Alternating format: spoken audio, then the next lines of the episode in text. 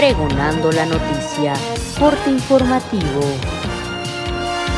El presidente de Estados Unidos, Donald Trump, informó la noche de ayer que tanto él como la primera dama, Melanie Trump, dieron positivo a COVID-19.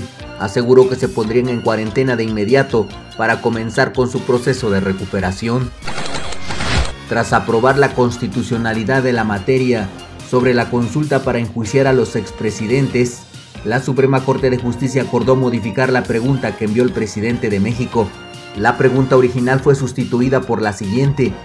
¿Estás de acuerdo o no que se lleven a cabo las acciones pertinentes con apego al marco constitucional y legal para emprender un proceso de esclarecimiento de las decisiones políticas tomadas en los años pasados por los actores políticos encaminado a garantizar la justicia y los derechos de las probables víctimas?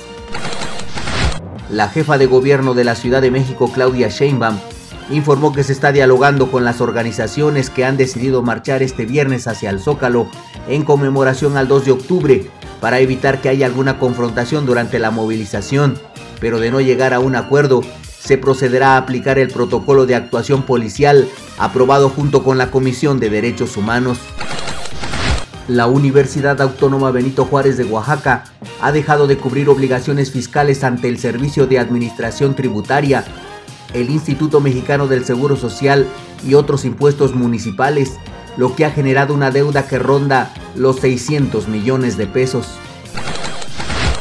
Desde la mañana del día de ayer, un grupo de ferieros llegaron al primer cuadro de la ciudad de Oaxaca e instalaron sus juegos mecánicos entre otros puestos a manera de protesta por la falta de apoyos económicos de parte del gobierno del estado. Sin embargo, no se guardan los protocolos de seguridad en salud.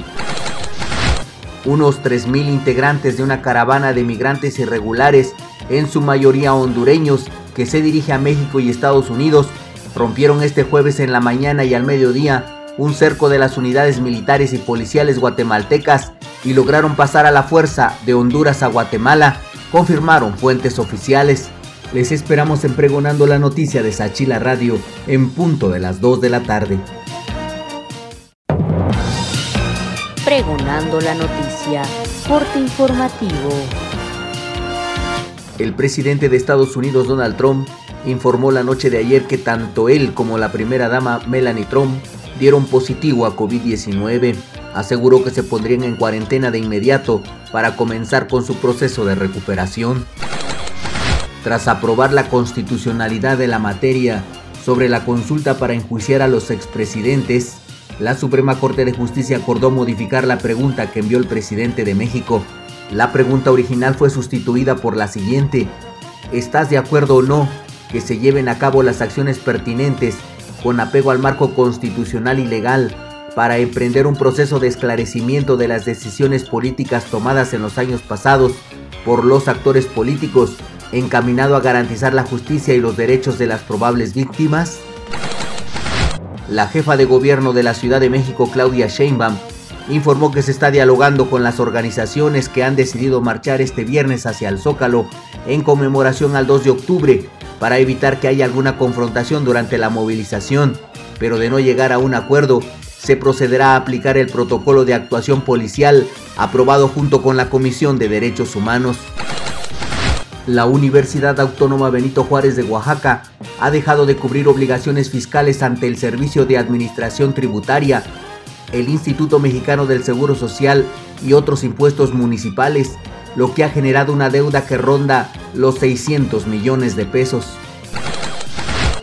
Desde la mañana del día de ayer, un grupo de ferieros llegaron al primer cuadro de la ciudad de Oaxaca e instalaron sus juegos mecánicos entre otros puestos a manera de protesta por la falta de apoyos económicos de parte del gobierno del estado. Sin embargo, no se guardan los protocolos de seguridad en salud. Unos 3.000 integrantes de una caravana de migrantes irregulares, en su mayoría hondureños, que se dirige a México y Estados Unidos, rompieron este jueves en la mañana y al mediodía un cerco de las unidades militares y policiales guatemaltecas y lograron pasar a la fuerza de Honduras a Guatemala, confirmaron fuentes oficiales. Les esperamos en Pregonando la Noticia de Sachila Radio en punto de las 2 de la tarde. Pregonando la Noticia, corte informativo.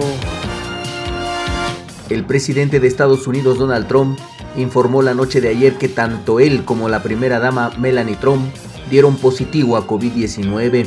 Aseguró que se pondrían en cuarentena de inmediato para comenzar con su proceso de recuperación. Tras aprobar la constitucionalidad de la materia sobre la consulta para enjuiciar a los expresidentes, la Suprema Corte de Justicia acordó modificar la pregunta que envió el presidente de México la pregunta original fue sustituida por la siguiente.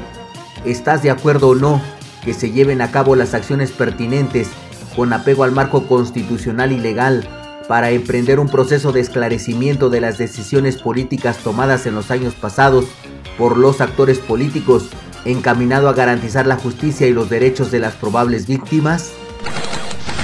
La jefa de gobierno de la Ciudad de México, Claudia Sheinbaum, informó que se está dialogando con las organizaciones que han decidido marchar este viernes hacia el Zócalo en conmemoración al 2 de octubre para evitar que haya alguna confrontación durante la movilización, pero de no llegar a un acuerdo, se procederá a aplicar el protocolo de actuación policial aprobado junto con la Comisión de Derechos Humanos.